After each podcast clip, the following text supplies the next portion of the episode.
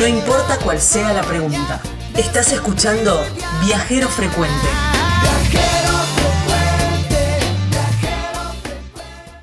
Bloque viajero y esta nota, eh, eh, digamos, es muy cara a mis afectos. Cuando encontré esta cuenta dije no puedo no dejar de entrevistarlos y creo Dijimos que, que, mi- no hay plata, Gaby. No, ya no, si es cara, ya si encima es cara. Eh, y no, y estoy pensando que cuando mi papá escuche esta nota eh, se le va a piantar un lagrimón. A ver, Porque mm, los viajeros que vamos a entrevistar ahora son Ali y Sergio y están eh, preparando, porque todavía no salieron, están preparando una eh, rastrojera. Una vieja querida Ah, rastrojera, pero claro. viste de las viejitas, viejitas. de la que tenía negro, su padre. Mi papá tenía, a mí me llevaba a la escuela con una de esas. Y mm, cuando, cuando la vi, wow, me, esta es color verde, la de mi papá era color celeste. Pero la verdad que fue así como un flash y dije, no, no, no, mucho cariño. Es una rastrojero modelo 64 que le pusieron como nombre OMA. Y bueno, y ahora están Ali y Sergio con nosotros para contarnos, bueno, todo sobre esta verde verdad. Rastrojeros así lo encuentran en las redes sociales. Hola chicos, ¿cómo les va? Hola, hola. Hola, hola Gaby, hola. Bueno, ¿cómo nace esta historia viajera o cuándo nace esta historia viajera? A ver, el sueño viajero nace hace años, hace bastantes años. Y después de... Nosotros estamos en pareja hace un poquito más de siete años y apenas nos conocimos surgió la idea de, de hacer una, de cambiar de estilo de vida y, probar viajando, ¿qué onda? Tuvimos que esperar un par de años porque tenemos hijas que en ese momento eran menores de edad, así que esperando a que ellas crezcan para que puedan decidir si, si viajar con nosotros o no. Eh, y bueno, fue creciendo, fue creciendo hasta que un día apareció el rastrojero en nuestras vidas y, y ahí fue tomando más, más forma. Ustedes eh, contaban esto de, de, de- de esperar que, el- que el- la, la familia fuese lo suficientemente grande, digamos, en edad como para tomar su propia decisión. Sí. ¿Y qué decidieron? ¿Se quedan o, o- o se embarcan con ustedes? Eh, mi hija cumplió, la íbamos a esperar hasta los 18, ya cumplió 19, así que Ya nos casamos. Eh, y decidió quedarse, no sé si quedarse definitivamente, pero volar por otro lado. Ahí está. Sí, porque el, el espíritu, Claro. yo creo que el espíritu viajero se hereda. Claro. Eso es. Y, y ella quiere, quiere vivir en un campo, quiere trabajar con caballos, nosotros Claro. vivimos en la ciudad, así que seguramente mucho tiempo no se quede en Buenos Aires, pero tiene claro que no que tampoco quiere ser nómade e ir como, como nosotros tenemos pensado. O sea, quiere, quiere buscar un lugar con campo, con caballos, Claro. con, con otro estilo de vida, que no es el que tiene actualmente, pero tampoco es el que nosotros le estaríamos ofreciendo viviendo en viaje. Claro. ¿Y cómo fue eh, la, la decisión de salir en rastrojero? Yo, bueno, contaba mi experiencia de, de- de- de, bueno, que me lleva a mi infancia. ¿Ustedes tienen algo parecido o cómo fue la, la idea de elegir un rastrojero? Bueno, en principio, tal cual como así vos. Eh, los dos tenemos en nuestra infancia eh, que nos marcó un rastrojero. Yo aprendí a manejar rastrojero hace 35, 36 años atrás Mira, con un rastrojero Caburé, que era modelo 68. Y Ali tenía a su papá, que tenía un rastrojero 70 y pico más o menos, que era en, en la zona de Misiones. En los años 80 nos mudamos a Misiones con un rastrojero, hicimos viajes allá y lo tuvimos durante unos años mientras vivimos en, en la provincia de Misiones. Yo tendría entre 10 y 12 años, más o menos. Claro. Recuerdo que Eso fue como antecedente de la infancia. Cuando yo conozco a Ali, que Ali había vuelto de un viaje de estudio por Europa, ella es mamá de, de, digamos, yo soy dirigente scout, en ese momento yo estaba en un grupo scout, y la compra que hicimos después de trabajar tanto tiempo con los bingos fue comprar un rastrojero que era el vehículo de apoyo del grupo scout. Claro. Un modelo 77, todo familiar, cerrado, que hacíamos toda la parte de apoyo con los campamentos. claro. De hecho, cuando la conozco a Ali y empezamos a esta historia juntos y a vivir juntos, siempre estaba parado en la puerta de casa, trajeron. Después, con el correr de los- de años, lo devolví, quedó en el grupo Scout y como que esa mechita quedó prendida que a la hora de, de, digamos, en qué podemos salir y dentro de las posibilidades económicas del niño bueno, buscar motorhome o buscar vehículos más este, preparados para, para vivir era muy, muy caro. Y bueno, decidimos por el rastrojero, que también después te contaremos bien cómo llegó a nuestra historia este rastrojero. Bueno, sí, por ahí vamos. De aparte tan noble, ¿no? El rastrojero. Y muy económico Es que- también. sí. Los repuestos son económicos. Eh, En realidad, entonces, ellos no lo eligieron, sino que el rastrojero lo eligió a Sí, ellos. Sí, tal cual. Sí, sí, se puede Se puede decir que sí. El rastrojero nos acompañó a, a los dos, como contaba Sergio, a través de nuestras vidas. Y, y, este en particular, la OMA, llegó a nuestras manos de una forma muy muy mágica, muy linda. Que nada, no- como vos decís, nos, nos eligió a nosotros para que la llevemos a pasear por ahí. Bueno, queremos saber esa te historia. historia. ¿Querés que la contemos? Sí, obvio. Eh, Obvio. en el 2000, desde que nos conocimos y empezamos a vivir juntos, en- que fue en 2014, empezamos a. Yo venía de, de vi- de viajar mucho años anteriores y, particularmente ese año, de haber estado un año en Europa por estudio. Con un compromiso con mi trabajo, que eran quienes me habían financiado y bancado el puesto de trabajo durante ese año, de quedarme fija en Buenos Aires trabajando durante cinco años, sin- poder viajar mucho. Entonces estaba así como con una eh, síndrome de abstinencia de viajes importante. Y entonces, como no me podía ir a ningún lado, les planteo a Sergio que estaba viniendo a vivir a casa, que yo iba a abrirle las puertas de mi casa a viajeros, porque si yo no me podía ir a ningún lado, que el mundo viniera, aunque así empezamos a recibir durante el 2014. Qué buena idea. Claro. 2017, el 2018 inclusive, sí, hasta la pandemia. Empezamos a recibir viajeros de, de Argentina, del mundo, de todo. Y esto, bueno, si bien a mí me gustaba mucho viajar, no sabíamos que existía, no sé, no lo habíamos pensado como un modo de vida, no, no teníamos antecedentes, no conocíamos a nadie que, que viviera viajando, que, que tuviera ese estilo de vida. Cuando empezamos a recibir gente de todo el mundo, em- empezaron a aparecer personas Claro. como esto. ¿Y qué? Nos, nos Gente rara. Sí, gente muy, muy rara. Gente rara. eh. Habían dejado el trabajo, se iban de viaje.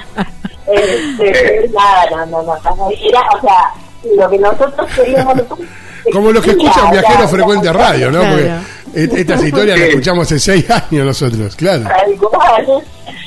Y bueno, eh, No, por intermedio de uno de los viajeros.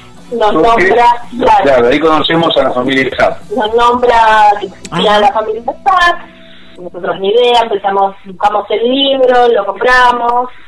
Eh, Está poniendo recomendado a alguien que venga acá. Así fue. Claro, uno de los, una familia viajera que había venido a quedarse acá- a la casa, eh, habían Habían llegado, estado con los SAP, habían Sí. tenido una relación con los SAP y los SAP le buscaron, como la gente sabía que no sabían buscar por el tema de internet y alojamiento, le dijeron, mirá que en la zona oeste de, de Buenos Aires Está esta familia está esta familia que recibe gente. Y ahí conocimos a los SAP, por, por esta gente que hospedamos nosotros. Ahí está. de Europa les recomiendan una familia que venía de Estados Unidos con una nena adoptada en, en Guatemala, les recomienda que se queden en casa. Ahí está, para, hagamos un paréntesis ahí, porque mm, me gustaría, eh, a lo mejor hay mucha gente que está pensando eh, que también le gustaría recibir eh, viajeros. ¿Cómo hicieron ustedes sin ser viajeros para que para recibir viajeros? Eh, se, su- mm, ¿Se sumaron a. Couchsurfing o desde Bueno. otro lugar? En primer término, yo durante este año que estuve por estudios en Europa, estaba con mi hija que en ese momento tenía 10, 11 años. Entonces, viste, en- yo estaba estudiando y, trabajando en Nápoles un tiempo, en Barcelona otros meses, y cada vez que podíamos, fin de semana o, o cada vez que yo no tenía clases o algo, nos íbamos a, a conocer, porque tan claro. y al principio, eh, la clásica, ¿no? Ir a hoteles o a hostels, que por ahí yo era lo que yo conocía, pero la sentía que mi nena estaba muy solita. Yo estaba muy ocupada todos los días, todo el día, y ella, claro, no tenía ni a sus primas, ni amiguitas, no tenía el colegio, no tenía un montón de cosas de contacto con niños. Y un compañero de facultad me recomienda la plataforma eh, eh, Airbnb, Ajá. Eh, y me dice, alquilate una habitación en una casa que tengan chicos. Y fue descubrir otro mundo. ¿no? Claro. Eh, fue viajar, en ese momento era por Airbnb, ¿no? Eh, no me animaba, todavía me habían hablado con surfing, pero con la nena chiquita no, no sé, me- tenía prejuicios, no me animaba. Eh, me, me cambió, o sea, eso lo descubrí el tercer, cuarto mes de estar allá, me quedaban otros nueve meses más. Fueron maravillosos porque cada pueblo, cada ciudad que íbamos conociendo, en realidad íbamos conociendo una familia porque nos íbamos quedando en la casa de una familia. Claro. No éramos tan, tan turistas. Y había estaba con chicos de su edad, más grandes, más chicos, pero con niños. Claro, con niños. Y nada, cambió todo, cambió todo, fue fantástico. Cuando, cuando vuelvo, eh, le planteo a Sergio lo que yo había conocido, eh, él se enganchó enseguida. Eh, a mi familia le costó bastante más entenderlo, imagínate, Sí. los abuelos de la nena estaban con todas, ah, ¿cómo metés gente extraña en tu casa? Que van a robar, que le van a hacer algo a la nena Sí. esos, esos miedos uno eh, entiende que la gente tenga porque nos conocen es más probablemente yo también lo hubiera tenido antes y nada fue maravilloso porque fue con el tiempo descubrir que que bueno, primero que nunca jamás tuvimos ningún tipo de, de conflicto con nadie Claro. eh, después en algún momento nos bajamos de Airbnb no Al contrario, gente que venía por tres días se quedó 15, por ejemplo. Claro. pero por, por insistencia nuestra quédate más no te vayas Sí, sí, sí. Claro. Qué bueno eso, qué bueno eso. Y mm, después nos bajamos en Airbnb y directamente nos pasamos a Couchsurfing porque ya no, no nos parecía que, que el intercambio de, de dinero sea, o sea, por ahí eso sí nos causaba problemas, de gente que se cree que porque te eh, viene a un hotel. O sea, eso como para la gente, para el oyente de la radio que, que está queriendo dar este hospedaje, a nosotros nos resultó más eh, más ameno la plataforma de Couchsurfing sin cobrarle al viajero, porque creo que tiene mucho más valor lo que te deja el viajero que está viajando, así como estamos por hacer nosotros, Claro. que la persona que te alquila la piecita por trabajo, por ejemplo. Entonces se empieza a ver como, como otro público y genera algunas veces confusión, porque uno abre su casa y abre el corazón al 100% y por ahí la persona que por la plataforma Airbnb Está está Claro. pagando y pretende una especie de un servicio que Airbnb cuando comenzó era un poco así y después como que se fue Sí. modificando Sí, un poquito. sí, para las personas que quieren alojar viajeros creo que la mejor plataforma hasta ahora no sé no conozco otra es Consortium Claro, ahí está, buen dato, muy buen dato. Bueno, ahora igual igual después sí no te decía cerrar este este este este paréntesis que que abrimos, digamos, para asesorar un poquito a quienes quieran recibir viajeros y volvemos al encuentro de la familia SAP, que fue, creo, la inspiradora. Claro, la, el- el- la familia bueno, como te comentábamos, la conocíamos, la empezamos, la conocemos por esta gente que llega a nuestras casas, eh, empezamos a leer el libro y nos enteramos que estaban en Buenos Aires. Entonces vamos a una presentación de un libro, de, a una charla que ellos hacían eh, en San Cristóbal, en Capital, y nos invitan a, nos dicen que si somos de Buenos Aires, que ellos fuera en noviembre de 2017, que ellos para enero, febrero, durante el verano, iban a hacer una juntada más grande en alguna zona con campo. Se hace en enero, en febrero, una juntada de la familia SAP, a la cual vamos, muy muy inocentemente, ¿no? Pensando que iba a ser algo chiquito, algo Mm, sabiendo que iba a ser algo muy lindo, pero no, no teníamos dimensión de lo que iba a ser. Y nada, había mil personas o más, más de mil, Y sí, me que hayan pasado por en el fin de semana pasaron como dos mil mil personas. que, que fueron pasando. Fue un, un fin de semana completo, con había vehículos y campers y de todo tipo, y muchos viajeros ya que venían a contar sus recorridos que ya los venían haciendo, o mucha gente que estaba como nosotros recién empezando, Claro, algunos que conociendo. tal cual. Siempre, viste, y, y la, la, la charla recurrente era, bueno, ¿de dónde sos?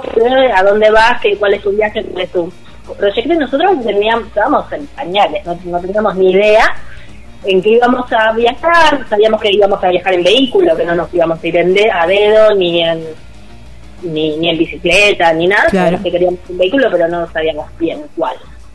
Ya veníamos muy con mucha mucha inyección de los viajeros desde el 2015 hasta Claro. el 2018 fueron tres años de, de muchísima inyección de viajeros entonces lo que más nos cerraba a nosotros lo que más nos parecía como estilo de vida futuro era un vehículo que tenía que tener una particularidad que sea un vehículo económico que sea un vehículo sencillo y simple de- de mecánica Claro. nada complicado, nada electrónico.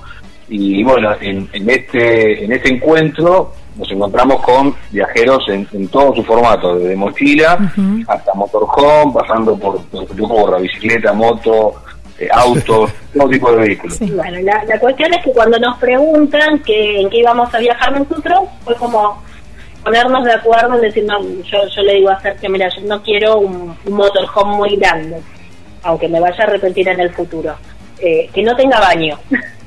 Lo Porque- es que no tenga baño. Sí, Claro, ¿Por qué porque- que no tenga baño? Que Sí, es todo lo que el mundo busca.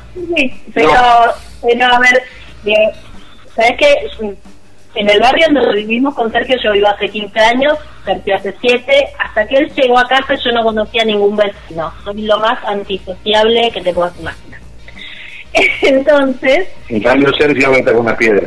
tal cual. Este, Entonces a mí me parecía que, que, que lo importante de hacer este cambio de estilo de vida tenía que ser para mí también un desafío de, de- de tratar de romper mis propias barreras y sociabilizar más. Y, y sé que si yo tuviera un motorhome grande, con baño, con ducha, con todo lo que uno quiere y necesita, mm, Te me costaría ahí a mucho. vivir. No necesita, Claro. tal cual, me ahí adentro y ya está no necesitaría el intercambio con, con la doña, no me presta la ducha cinco minutos.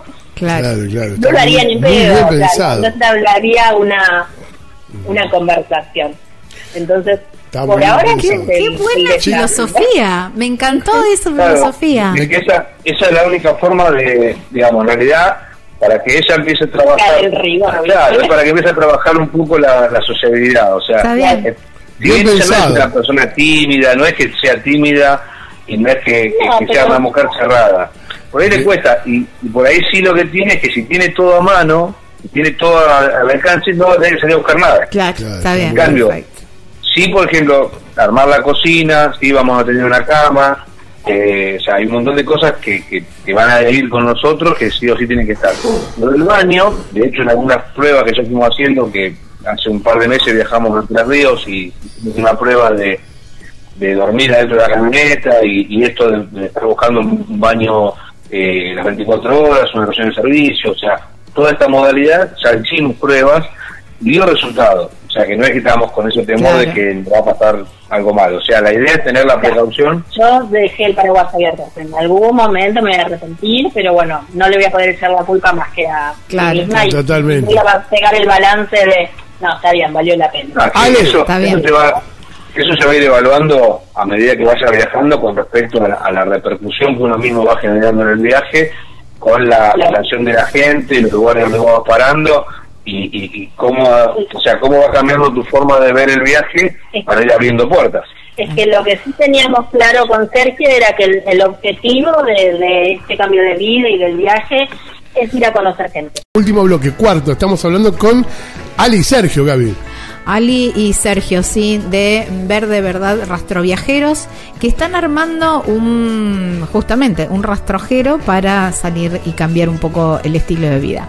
Y encontrarse con gente. Y encontrarse con gente y vincularse. Exactamente, que es lo que le cuesta a Ali. Encontrarse con baños. En el, en- en el rastreo de baños podría ser eh, un Claro, poco. frío, Rastro bañero. rastro bañero. Rastro, claro. Bueno, ¿y cómo fue que se Bueno. que, que se encontraron con, con, con este Claro. con Oma? Bueno, cuestión en este encuentro del que hablábamos en los Ajá. había, sé que ellos siempre, su, su leitmotiv, su, su discurso siempre tiene que ver con los sueños, con el atreverse a cumplir los Exacto. sueños, o atrapa tus sueños, el libro. Había una bandera muy grande de tela para que cada persona de las que estuviera ahí escribiera con unos marcadores que había su sueño. Entonces yo la verdad no me no me puse a escribir porque me, me, me copé leyendo todo lo que había escrito toda la gente que había pasado por ahí y estaba con la cámara de fotos sacándole a, a nada, poner mi propia peluquería. Eh, había muchos que tenían que ver con viajes y otros que nada que ver con viajes. mira qué lindo. Y encuentro en el medio de la bandera la letra, una letra conocida que decía armar un rastrojero y darle la vuelta al mundo. Wow. Sergio, firmado por Sergio. Entonces ahí fue como sacarle la foto a eso, buscarlo a Sergio, ver que él había escrito eso, que era lo que ya está, se había puesto en palabras lo que lo que queríamos. Claro. A mí el, el rastrojero que conocíamos, tanto por los que había tenido él, el que había tenido mi papá, el que había manejado el grupo Scout, era la línea más moderna, poner Claro, la línea de sí. 70 para más cuadradito. Y lo único que no me cerraba era que a mí me gustaba mucho la, la, la identidad o la imagen que te da un vehículo antiguo, ¿no? Estando en el encuentro de los SAP, Claro. imagínate. Claro. Eh, y había, había en ese encuentro fue un chico que, que volvía de Colombia en una estanciera, me había gustado la Claro. estanciera. Hay Entonces- muchos en estanciera. Sí, entonces como que lo único que me cerraba era que no se parecía a eso. Ujú. Lunes, termina el encuentro, volvemos a casa, reemocionados, recargados de energía. Lunes, eh, Mercado Libre, busco rastrojero y aparece. Eso, que yo no sabía que era un rastrojero, eh, pero que tenía la estética y era así como, este me encanta, Claro. quiero este. Eh, carrozado, todo cerradito, con las guardabarros este, externos como la estanciera, me había encantado. Claro. Se lo muestro a Sergio y Claro, yo le digo sí. O sea, ella me pregunta esto es un si este es un rastrojero. Y yo le digo sí, lo que pasa es que es diferente a lo que, a que tenía tu papá y al que yo aprendí a manejar. Digo, Es Claro. un poco más viejo, debe tener unos 10 años de a lo que nosotros conocemos. Claro. Ah, ese quiero, ese me gusta. Entonces le digo, bueno, mandarle un mensajito, reservalo y, y Vamos a ver de qué se trata, Estaba, estaba en Varadero, que serán unos Ajá. kilómetros de, de donde acá, vivimos, 150. 150 kilómetros de donde vivimos. Bueno, no estaba tan lejos para buscar, No, no estaba para tan lejos, buscarlo. eh, Sergio se contacta con un mecánico que conocía a través de Facebook, pero que sabíamos que era muy capo en rastrojeros. De hecho, corre, corre en rally con rastrojero lo, Mauro. lo prepara él, se encuentra con él para, para comentarle que estábamos usando el rastrojero para hacer esto, de, viajar, de camperizarlo y de hacer un viaje muy largo. Y le pide si nos puede acompañar a verlo. Esto fue el lunes, el martes hablamos con... Entre el martes y miércoles vamos a Varadero con este señor. A todo esto, Gaby, el domingo terminó el festival. O sea, estamos hablando de esa semana. Sí, sí, sí, sí, sí, sí, sí, estoy siguiéndolo cronológicamente. a las 48 horas. Vamos a Varadero, un- una familia hermosa nos recibe eh, y tal, y nos cuentan, mirá, mirá que lo, lo primero que nos cuentan es que ya habían ido dos personas con la plata en la mano a comprarlo y que él no se los quiso vender. Mira, Ah, es difícil la cosa entonces. Este, no, porque uno lo quería Claro, resulta que uno lo quería hacer, eh, sacar el motor que tenía el rastrojero y hacerlo hot rod, o sea, bajarlo, ponerle un motor de, De ocho. de 8 o 6 cilindros de Ah, motor, claro. Claro. para correr carrera. Y el tipo le dijo, no, yo no te lo vendo. pero tengo que hablar, pero ¿cuánto te Claro, te doy No, más. no te doy más. No, no te lo vendo. Eso ¿Qué? fue una semana, dos semanas antes de eso nosotros. Claro. Había ido otro muchacho que había heredado, heredado el rastrojero de su abuelo y que estaba buscando un donante de órganos. Claro. Ah, Porque claro. le dijo, no, pasa que mi abuelo me lo dejó y tengo que sacar el diferencial, tengo que sacar un montón de partes Claro. de, de otro vehículo para armar el de mi abuelo. claro. Entonces, Que si también, a bueno, que también, ¿no? Eh, es, es doloroso, iba a ser doloroso para Oma, pero era para un bien mejor. Claro, pero Era- este señor No, lo dijo, que pasa es que ahí este señor le dice que no. Entonces, en un momento, yo veo que a nosotros nosotros no teníamos ni la plata para comprarlo. ¿eh? No. Claro. Eh, Claro, ustedes fueron. Ah, lo veo a Sergio que estaba enamorado, ya estaba arrodillado de pie frente a la OMA, arrodillado digo, pidiéndole la mano a la OMA, y entonces yo me acerco a Mauro, el mecánico, y le digo, Mauro, nunca me miró a mí como está mirando esas cuatro latas, ¿eh? así que ya está, ya, ya está entregado. ¿Vale la pena o estamos por meter la pata? Y el mecánico nos dice, mira, si no lo compran ustedes, me lo compro yo. y ahí nos enteramos que Norma había estado 30 años eh, guardada en un galpón, sin rodar. 1981-2011. Que 30 había, años estuvo parada sin rodar. Que había- marcha nada más. que había pertenecido a la fábrica de Vincia, o sea, de donde, donde se había fabricado, había sido vehículo de uso interno durante sus primeros 10 años. Mirá, O sea, del 64 al No tenía 74 uso. no había sido patentada porque no había salido a rodar a la calle. Era un vehículo interno de la fábrica en Claro. Córdoba. Que cuando se jubiló el que había sido su chofer durante esos 10 años, el tipo la, la compra y se las trae a Buenos Aires. O sea, su único chofer en la fábrica, se jubila, se la trae a Buenos Aires Claro. y la tiene él hasta el año 81, en que este hombre muere. Se la tra- que le queda la, tra- le transfiere queda- a la cuñada, o sea. la transfiere a la cuñada y la cuñada, como no sabía manejar ni le interesaba, la guarda en un galpón bien cuidadita, los sobrinos cada tanto le daban arranque, o sea, la mantenían viva, pero nada, no la habían sacado. Entonces, Hasta el 2011 que hasta la el compra 2011 que la compra este señor en Paradero, Luis. Luisito. Cuando Luis la compra, nada, le empiezan a pasar cosas maravillosas, le, le toman mucho, mucho cariño, pero la, la economía de Luis empieza a mejorar y ya, ya necesitaba un vehículo más grande, tenía otros proyectos y, y- y quería vendérsela a alguien que la, la usara. claro. Entonces, cuando nosotros le fuimos con la historia, habíamos ido con el librito de, las, de los bajo el brazo para mostrarle que era esa nuestra inspiración, eh, y nos dice, sí, sí, listo, es de ustedes. Y ahí fue donde le dijimos todo bien, pero no tenemos la tenemos plata. plata. Teníamos, Claro. claro, teníamos, ponele, el menos del 10% de lo que valía, Como se lo dejamos como, como seña. Claro. este, y, le- y bueno, establecemos, bueno, que la pagamos en dos, tres meses, ya habíamos hecho un plan de pago, yo calculando, a ver, pedirle prestado a, a alguien plata, esperar a los siguientes sueldos para, para sacar algo, Sergio lo mismo. O sea, porque él tampoco tenía un apuro en lo, efe- en lo efectivo porque él quería construir un local en, en su casa. Entonces, como que si nosotros le dábamos por mes para ir pagando los albaniles y los materiales, A él le eh, servía. a él le servía. Pero, Entonces, o sea, lo que el tipo quería era que el vehículo quedara En buenas manos. en buenas manos. O sea, literalmente, y que lo que él quería es que lo que, pues digamos, él tampoco con la camioneta en esos seis años, siete que la tuvo, no la pudo viajar tanto.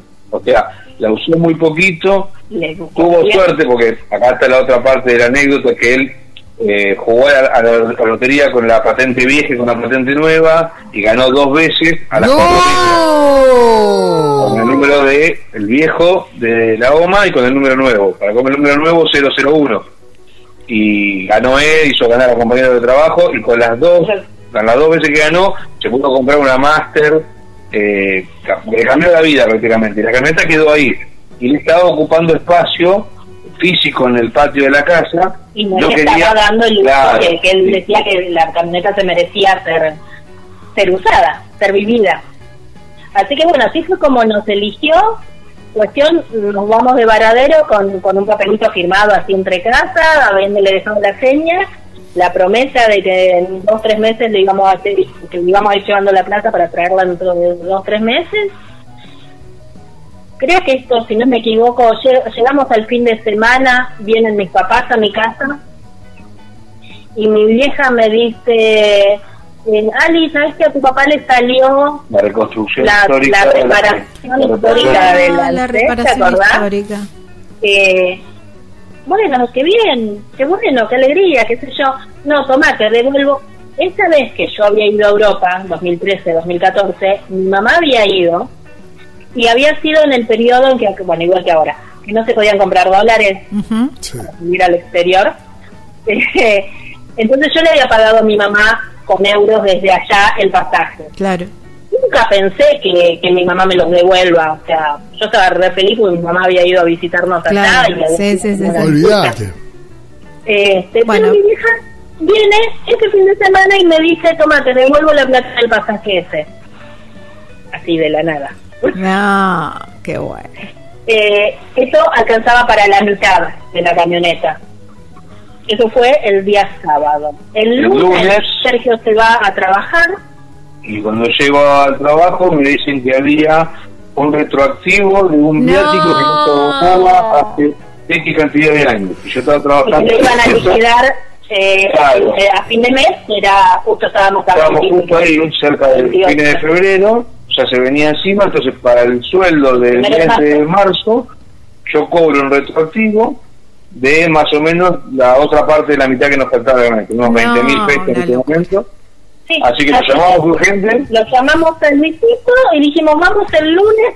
ya el teníamos primero, todo, claro, teníamos todo depositado, solamente teníamos que Cuando tiene que transferir. ser es Sí, algo loco, sí, así sí. que el primero de marzo Fuimos buscar, con la transferencia, hicimos todos los papeles, le entregamos todo el dinero a este hombre que nos había caído al cielo. La Bueno. trajimos andando, La trajimos andando y bueno. se paró dos o tres veces porque teníamos mucha mugre en el tanque de gasoil. Bueno, sí, pero. pero llegamos andando hasta acá hasta Buenos Aires y bueno, después fue, para ir resumiendo un poco, después fue de meterle mucho cariño, mucho amor, eh, lograr ese, ese color que tiene ahora, que creo que Gaby ya la vio en algunas redes. Sí. Eh, Verde. intenso. Ahora, a- ahora que la tienen, y, no nos queda casi nada de tiempo para, tenemos que cerrar nuestro programa, pero, a ver, el objetivo, ahora que están, tenemos la historia de llegar a, a este rastrojero, y ahora, El objetivo es llevarla lo más lejos posible, con todos los desvíos posibles por América. Tenemos 30 años de changüí que no anduvo la camioneta para que ande y recorra todos los caminos que no recorrió, porque realmente sabemos perfectamente que es una camioneta que fue utilizada dentro de un predio como, como un soldadito trabajando 10 años dentro de una fábrica y después por razones de la vida quedó quedó varada en un en un galpón de Santa Coloma ahí en Varadero y, y no tuvo no tuvo su, su época de auge. Por eso tenemos la, tranquilidad que el vehículo está muy entero que piezas solamente claro que solamente tenía problemas de, de pintura ni siquiera de chapa porque no estaba oxidada estaba despintada Wow, la qué locura. Así Eh, que- Chicos, ¿y, mm, ¿y dónde va y cuándo arranca este viaje? ¿Ya tienen fecha? Tuvimos fecha para este año y La- por el tema de la pandemia no queremos volver a poner una fecha fija, pero sí con Alicia llegamos a una especie de arreglo que entre marzo y junio del 2022 la OMA, el proyecto Verde Verdad, Ali y Sergio vamos a estar en la ruta, sea como sea, o sea, sin forzar nada, porque la idea no es forzar nada, sino que estar realmente preparados a la aventura, a, a no tener, porque realmente no tenemos miedo de salir, sino que las circunstancias se fueron dando de una Claro. forma o de otra, que la pandemia, o sea, cuando teníamos todo decidido fue la pandemia, que después darnos cuenta de que la nena de Ali tenía que tener su tiempo y tenía que tener su, su tiempo de terminar la secundaria, su tiempo de ver qué iba a hacer con su carrera. Y bueno, creo que la pandemia nos sirvió un poco para acomodarnos eso, para no salir tan embarados. Entre marzo y junio del 2022, O sea, por ahora nos faltarían pequeños detalles de terminar lo que es interior, armar la cama, armar la cocina, armar los muebles. Ya la, la parte mecánica calculamos que está más que bien, la parte estética está perfecta, que es lo que nosotros queríamos, porque creemos que la OMA nos va a abrir muchas puertas en los pueblos que vayamos. seguramente, seguramente. bueno, este es el preámbulo. Bueno, ahí está, Volveremos agendado. con otra nota, claro. Agendado para junio, julio, por ahí. Cuando, cuando llegue el invierno, nos vamos a Hacemos volver la a. parte dos. Claro. A ver Hacemos desde la parte 2 de la salida y ya alguna que otra experiencia, seguramente. Dale, buenísimo, buenísimo. Estamos a, a la espera. Chicos, gracias por el tiempo. Igual, igual Alejandro, si podés, va, vos sabés la- las redes nuestras como para que nos busquen, porque mucha información de la que fuimos contando en la nota, ya sea la, la, la experiencia de haber tenido gente acá en casa, está en los videos de Ver de Verdad por YouTube. La experiencia de la primera salida también la podés encontrar en Ver de Verdad por YouTube. Así que estaría buenísimo que la gente nos siga en las redes. Verdeverdad.rastroviajeros, así los encuentran en las redes Sí, sociales. señor. Eso los encuentran en Instagram. Ahí Después está. por YouTube, verde verdad. por- en YouTube, Ver de Verdad. Ahí está. Así Así. los buscan y se suscriben también. Gracias, chicos, por el tiempo. No, muchísimas gracias a ustedes por entrevistarnos, por encontrarnos y bueno, vamos a estar a- al tanto de, de ir contando nuestra, Y nuestra un locura. cariño grande al papá de Gaby. Eso, un Alegro. saludo. Gaby, que lo vamos a tener ahí en, en- en vista con, con todos los avances de la, de la goma. Dale. Lo vamos a pasar en rastrojero cuando quiera. Dale, Seguro. lo vamos a esperar por acá, lo van a hacer muy muy feliz si se puede dar una vuelta en el rastorjero. ¿Dónde están? ¿En qué zona están ustedes para saber? El sur de la provincia de Santa Fe, Ah, buenísimo. ¿Villa Constitución puede ser? Villa Constitución, sí. Andaremos por ahí. Ahí está. Tengo amigos por ahí. Lo estaremos esperando entonces. Un abrazo Claro, gigante, amigos. Gracias, Eduardo. Gracias a ustedes. hasta luego. Abrazo enorme. Bueno, nos quedamos sin tiempo, pero con una historia linda de cómo un, un pre al viaje. Un, sí, un, todo un preparativo, pero bueno, tener una historia hermosa Hermoso. para contar y muy y también este este mensaje, ¿no? Esta moraleja, decir todo fluye de tal ma- cuando se, como vos dijiste, ¿no? Cuando se tiene que dar, se da. Hay que predisponerlo y ponerlo y escribirlo, ¿no? Como como hizo Sergio en esa bandera. Estás escuchando Viajero Frecuente. Encontranos en Facebook como Viajero Frecuente Radio, en Twitter arroba Viajero Radio, en Instagram Viajero Frecuente Radio. Vamos a viajar, si no es ahora, ¿cuándo?